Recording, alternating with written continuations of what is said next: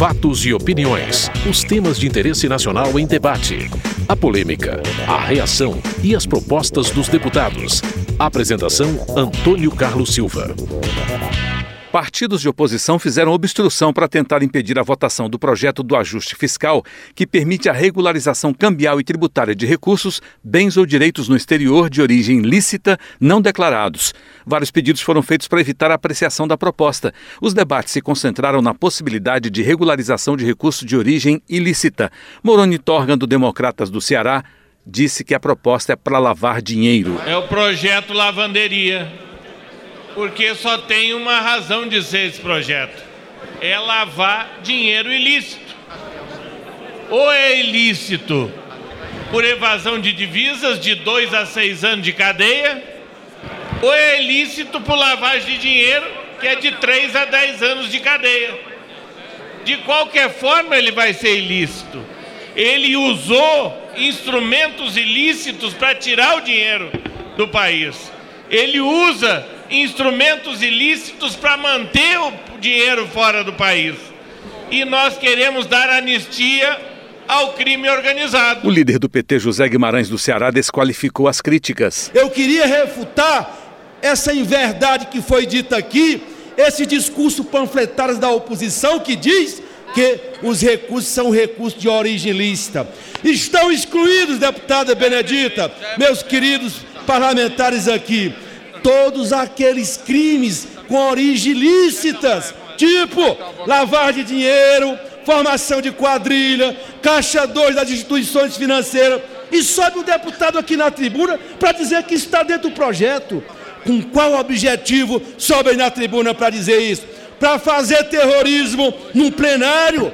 O projeto é claro, não me vem a oposição com esse discurso chula aqui dentro de dizer que isso a que ponto nós chegamos? O líder da rede, Alessandro Molon, do Rio de Janeiro, vê problemas na proposta do relator. Há uma ampliação no rol de crimes previstos para a anistia. Eu cito como exemplo o descaminho, poderia citar outros.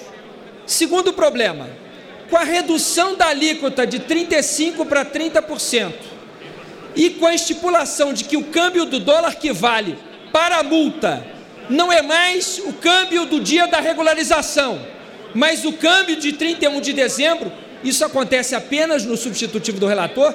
No projeto original, metade do câmbio era de 31 de dezembro e metade era do dia da regularização. Na prática, a alíquota que será aplicada não será de 35% e nem de 30%, mas de 21,1%.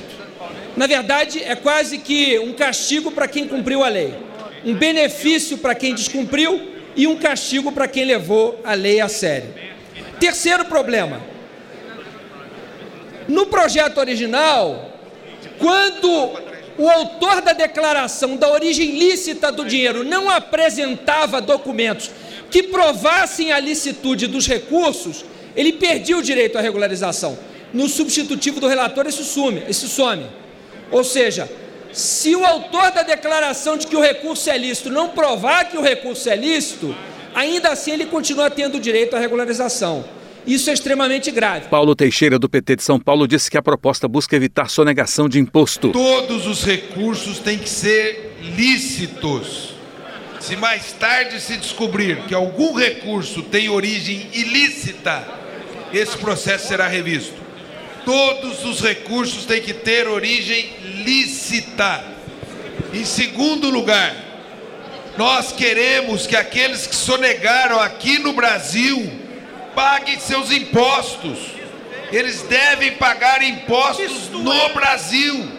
E nós estamos cobrando alíquotas altíssimas, maiores de qualquer país que repatriou recursos. 30%. Raul Jungmann, do PPS de Pernambuco, afirmou que o projeto quer enterrar a Operação Lava Jato. Se nós olharmos em detalhe esse projeto, nós vamos verificar que ele é talhado para enterrar de vez a Operação Lava Jato. Esse projeto não se destina exclusivamente à regularização e a repatriação de recursos.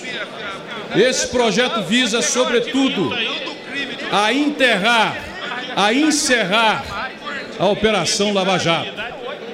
E vou dizer por que me baseio nesses pontos. Em primeiro lugar, esse projeto prevê que todo aquele que enviou recursos ilegalmente para o exterior, ainda não tendo a condição de réu transitado e julgado, ele poderá participar deste programa ou deste projeto, deputado Miro Teixeira. O senhor conhece algum réu na condição de estar com seu processo transitado e julgado na Operação Lava Jato? Quem conhece, levante a mão aqui nesse plenário e me diga. Aonde é que aqui está dito que os recursos serão investigados? Aonde está dito aqui que nós teremos apenas ou além algo de uma declaração de alguém que cometeu o crime, que cometeu o ilícito da sonegação? Não existe isso.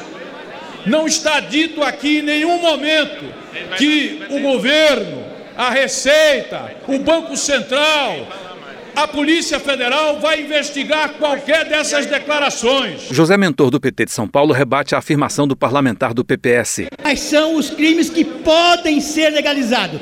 E somente aqueles, somente aqueles do artigo 5 podem ser legalizados. Portanto, corrupção não pode, desvio de dinheiro público não pode, tráfico de influência não pode, contrabando não pode, não pode. Só pode aqueles que estão lá e de origem lícita, segundo a lei. Eu queria perguntar àqueles que dizem que esse projeto vem com o intuito de resolver a Lava Jato. Em que artigo da lei qualquer daqueles que estão na Lava Jato vão se basear para trazer o seu dinheiro? Em qual artigo? Lá o que, que é? Corrupção? Não pode. Venda de tráfico de influência? Não pode. Desvio de dinheiro público? Não pode. Doleiro? Não pode. Doleiro condenado com trânsito julgado também não pode. Qual é? Qual é o artigo da lei que beneficia alguém da Lava Jato? Porque a lei diz o que pode. E não está dito em nenhum lugar que pode nada disso. Agora, fizeram a pergunta aqui: como é que faz para separar? Eu conversei com um juiz, vice-presidente de juiz para a democracia. Ele me fez essa pergunta: como é, que a gente, como é que a gente faz para separar uma coisa da outra? E eu disse a ele o seguinte: Excelência, hoje no Brasil não tem repatriamento, não tem repatriação, não tem reintegração de dinheiro, não tem nada. Como é que faz hoje? Como é que é feito hoje? É feito assim a polícia investiga, o Ministério Público acusa e o Poder Judiciário julga. É assim que é feito. E vai continuar sendo assim, feito dessa maneira. O relator Manuel Júnior, do PMDB da Paraíba, também explicou o que o projeto permite. Não poderia deixar de fazer também uma observação para aqueles que lá no artigo 5 concentraram suas críticas. O artigo 5 senhores deputados, é justamente a segurança do projeto para que nós não tenhamos a regularização de ativos da corrupção, do Lava Jato, do Barusco, do Paulo Roberto, ou de todos aqueles que vocês conhecem dessa trama sórdida contra o nosso país e contra os nossos recursos. Lá no artigo 5 é onde estão tipificados os crimes. O crime de sonegação fiscal, o crime de lavagem feito só para sonegação. Não é lavagem de todo tipo de dinheiro, de corrupção, de tráfico de droga, de tráfico de armas ou de qualquer outro ilícito. Está lá o crime do descaminho travado do inciso 4. O crime de descaminho é, por exemplo, você comprar, vou dar um exemplo prático, uma motocicleta no Paraguai, quando você ultrapassar os limites, os limites do Brasil com o Paraguai, você já cometeu, cometeu o crime de descaminho e para você regularizar só esse bem, e ele só vai ter o caráter na ponta do crime, não no meio, não no início. Esse crime de descaminho, você pagando a multa e os impostos, os impostos devidos, você vai conseguir regularizar esse bem. O fim da discussão foi aprovada, mas por acordo de líderes aliados ao governo, a votação do projeto ficou para a semana que vem. Polêmica na votação da medida provisória que permite ao contribuinte quitar débitos tributários com a Receita Federal ou a Procuradoria da Fazenda Nacional que estiverem sendo contestados administrativa ou judicialmente. Os deputados se dividiram na votação da proposta do PPS para retirar artigos que obrigavam o contribuinte a enviar antecipadamente ao fisco informações sobre o planejamento tributário da empresa para reduzir o pagamento de tributos. O líder do DEM, Mendonça Filho de Pernambuco, aponta outro caminho para tratar do tema e condena aumento de carga tributária. Evidentemente que se tratando de matéria que altera princípios gerais do Código Tributário Brasileiro, fatalmente tem-se a necessidade de se votar via é, lei complementar. E, infelizmente, o governo não atentou para esse aspecto, ou se atentou, desrespeitou essa hierarquia legal e remeteu via medida provisória, o que é um absurdo e que a gente não pode, de forma alguma, convalidar esse tipo de posição, porque quer se combater a elisão via medida provisória e facultando a, a Receita Federal definir os critérios daquilo que é lisão, que é o planejamento tributário das empresas, tendo em vista omissões existentes na própria legislação tributária. Então, quer se impor aumento da carga tributária a partir de interpretações que são subjetivas, que são discricionárias por parte da Receita Federal, o que é absolutamente inaceitável. O líder do PT, José Guimarães do Ceará, discorda do DEM. Não tem nada a ver com essa história que vai penalizar o empresário. Pelo contrário, primeira questão, e eu quero me dirigir aqui a alguns líderes da base. Primeiro lugar, evita a sonegação. Breca, estabelece o planejamento tributário, com isso as empresas vão poder se programar, se planejar com toda a transparência do mundo. Não há nada que possa, digamos assim, como foi dito aqui pelo líder do DEM, que é uma ação para penalizar, para sacrificar a já a, o empresariado que já paga uma alta carga tributária. Não tem nada a ver com isso, muito pelo contrário. Você estabelece o planejamento e evita que os sonegadores, que não são os empresários desse Brasil que investem, possam sonegar. O líder do PPS, Rubens Bueno, do Paraná, também criticou o uso de MP para tratar de matéria tributária. E esse planejamento tributário é mais um ato burocrático a infernizar a vida já infernizada daqueles que querem produzir no país.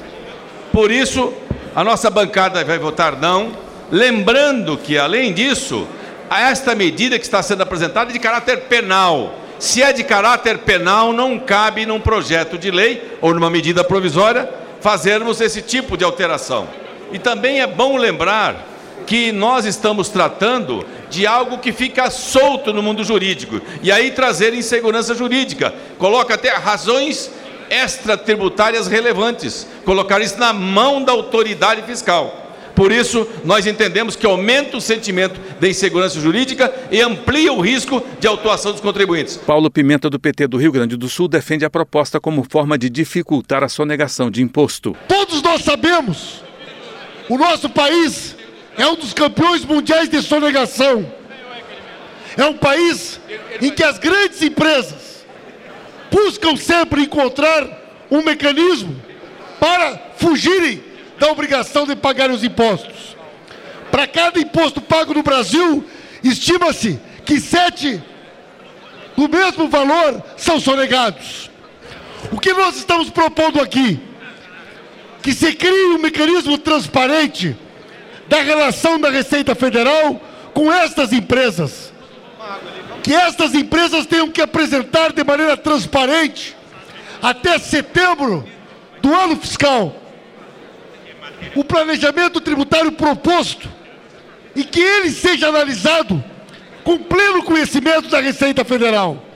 Nós não estamos aqui reduzindo nenhum mecanismo legal, impedindo que as empresas possam buscar o cumprimento da lei, mas queremos sim dificultar a sonegação, dificultar aqueles que buscam constantemente uma interpretação da lei que penaliza o poder público e o cidadão. Marcos Pestana, do PSDB de Minas Gerais, questiona a legalidade da proposta. Houve um acordo de procedimento que seria levado ao plenário, mas o senador Tasso Gereissati e a bancada da oposição na comissão especial não concordou com esse texto. E quem vota não ali é porque está ao lado do contribuinte contra a voracidade da Receita e do Estado.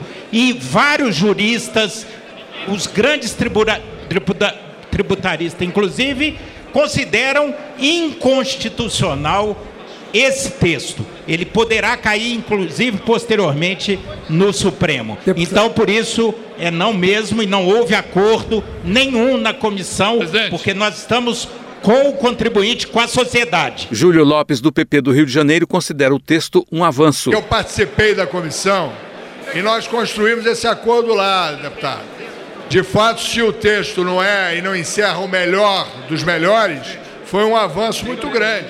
E o senador Tasso Gereissati, do PSDB, participou do texto e concluiu conosco que era um avanço. A posição da Receita, inicialmente, era bastante contrária ao projeto, e nós conseguimos avançar, e o deputado Guimarães aqui, para construir um acordo, um acordo que beneficia muito as empresas, beneficia todos os envolvidos e a nação. O texto foi retirado. Outra polêmica. O pedido do PT para retirar do texto a manutenção da alíquota de 2% incidente sobre a receita bruta das empresas de transporte de passageiros, em vez dos 3% previstos para entrar em vigor a partir de dezembro deste ano. Para Domingo Sávio, do PSDB de Minas Gerais, manter os 2% no texto ajuda a economia. A cobrança hoje que incide de 3% sobre o total do faturamento seja 2%. Isso é injeção na veia do trabalhador, da economia, porque você possibilita reduzir o custo do transporte coletivo. Isso é uma decisão acertada para a economia brasileira. E não é matéria estranha, é claro que não é matéria estranha. Afinal de contas, sobre o que trata este, esta medida provisória? Trata sobre matéria tributária. E sobre o que trata a emenda apresentada pelo senador? De matéria tributária. Portanto, é absolutamente legítimo, é oportuno, é a defesa do trabalhador, do cidadão. Não é a defesa do empresário, é a defesa do custo da passagem é reduzir o custo da passagem, é defesa, inclusive, do setor produtivo, que paga o vale transporte. E se você diminui esse custo, você aquece a economia brasileira. Paulo Pimenta, do PT do Rio Grande do Sul, não vê sentido em modificar a alíquota. Nós estamos, na realidade, senhor presidente, rediscutindo aqui um acordo da Lei 13.161, que foi promulgada agora, no dia 31 de agosto de 2015 Naquela oportunidade foi feito todo o debate. E este valor estabelecido para estes setores foi fruto daquela negociação naquele momento.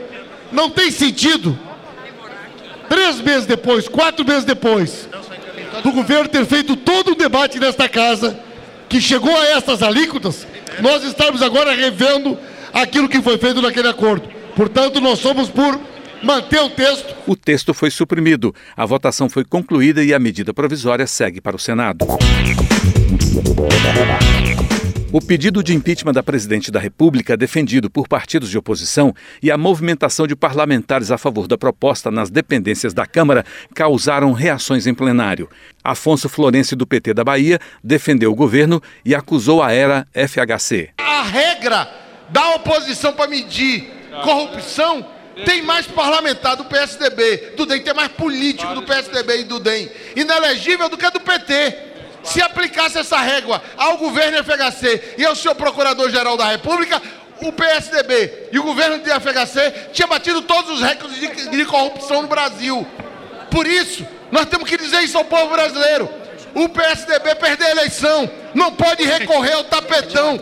É golpe sim. E nós vamos resistir provando ao povo brasileiro que nós Presidente. estamos defendendo o mandato, que está melhorando a vida do seu povo. Vai Presidente, é passar, lembrar, presidente, vai passar o PT durante, suas maiores vai diferenças. passar Ah, ah, durante há um orador, a um recessão orador. da corrente da crise mundial. E o governo do PSDB e FHC foi o governo que promoveu mais aumento da miséria e da pobreza do povo do Brasil. Vanderlei Macris, do PSDB de São Paulo, devolve a acusação. Fico impressionado de ver esse pessoal do PT na tribuna insistindo em lembrar Fernando Henrique Cardoso.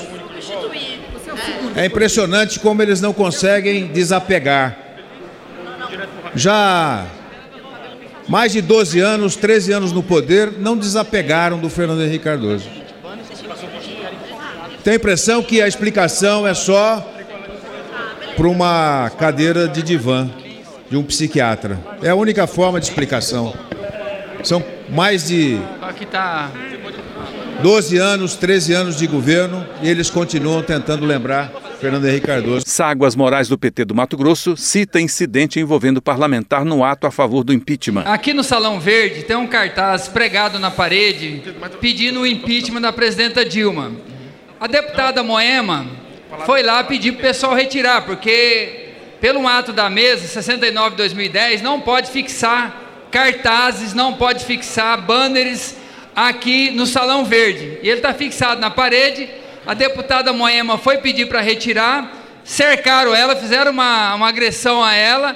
Ela tentou tirar, empurraram a deputada. Eu gostaria que, e a assessora também, que Vossa Excelência tomasse, já que o senhor está na presidência aí, tomasse as providências com a segurança para garantir a segurança dos deputados aqui nesse parlamento, especial da deputada Moema, que nesse momento foi agredida. Rocha, do PSDB do Acre, critica a atitude do PT. Para tentar justi- justificar o seu fracasso administrativo, para justificar a corrupção do governo do PT, eles estão tentando né, ressuscitar o ex-presidente Fernando Henrique Cardoso. As mesmas viúvas do mensalão, as mesmas viúvas do petrolão que usaram essas tribunas para defender o indefensável, agora vem tentar desfocar. E mais ainda, senhor presidente, num gesto democrático de um grupo que pede a saída da presidente mais impopular da nossa história, o PT agora está tentando impedir que as pessoas se manifestem. E nós não podemos nos calar. Silvio Costa, do PSC de Pernambuco, minimiza o ato citado pela oposição. Eu vou dizer uma coisa a você, Dilma tem muita sorte. Pense numa oposição ruim. Eles botaram um painel ali agora e conseguiram formar um time de futebol. 22 deputados assinaram. 11 contra 11. Aí no meio arrumaram a confusão e rasgaram o painel para não passar vergonha.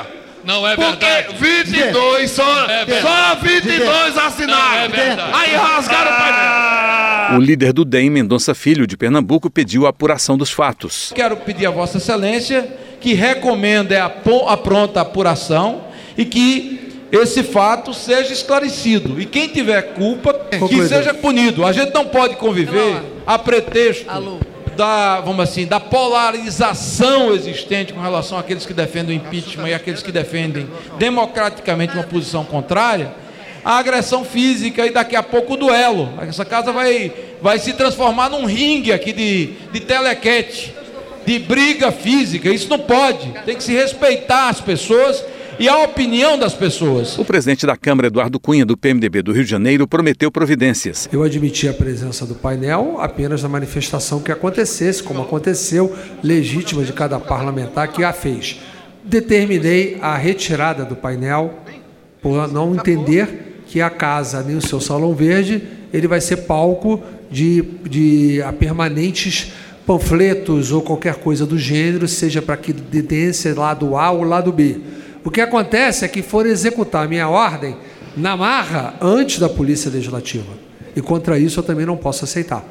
Então, nós vamos instaurar a sindicância devida para apurar os fatos e as imagens, e certamente quem cometeu o ato de violência vai responder pela sua sindicância, pelas suas agressões. A líder do PCdoB, Jandira Fegali, do Rio de Janeiro, cobrou critérios para a ocupação de espaços na casa e o presidente da Câmara, Eduardo Cunha, do PMDB do Rio de Janeiro, reagiu. Precisamos ter apenas um critério na casa. Um. A presença de pessoas acampadas no Salão Verde ela é proibida por ato da mesa, como acampar na frente Mas do quando gramado estavam os do Congresso. aposentados da Varig Só um aqui, momento, ninguém reclamou para retirar os aposentados da Varig e ficaram acampados semanas no Salão Verde da Casa. presidente. Presidente, então tem que ter um critério só. Não, não Painel critério. tem ato da mesa de fixação, aonde, como e de que tamanho.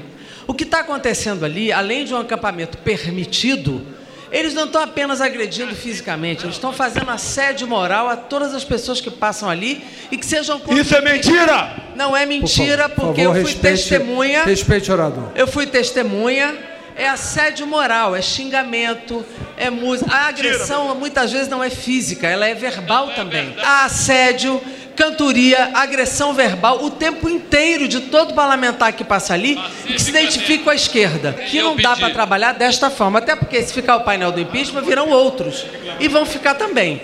Então é preciso que se apure, se retire esse pessoal daqui. Ninguém reconhece não, militância. não concordamos. Por Ninguém favor, a palavra está com a deputada nessa turma. Não concordamos. Essa casa é pública. Tem gente ali se declarando pago, então é importante que a gente Bom, retire essa quem turma. paga É, pessoas são vocês. O bom funcionamento Por favor, da por casa. Ok, e a deputada Moema fez, ela teve uma discussão política, não tentou tirar o painel e foi empurrada por essa turma.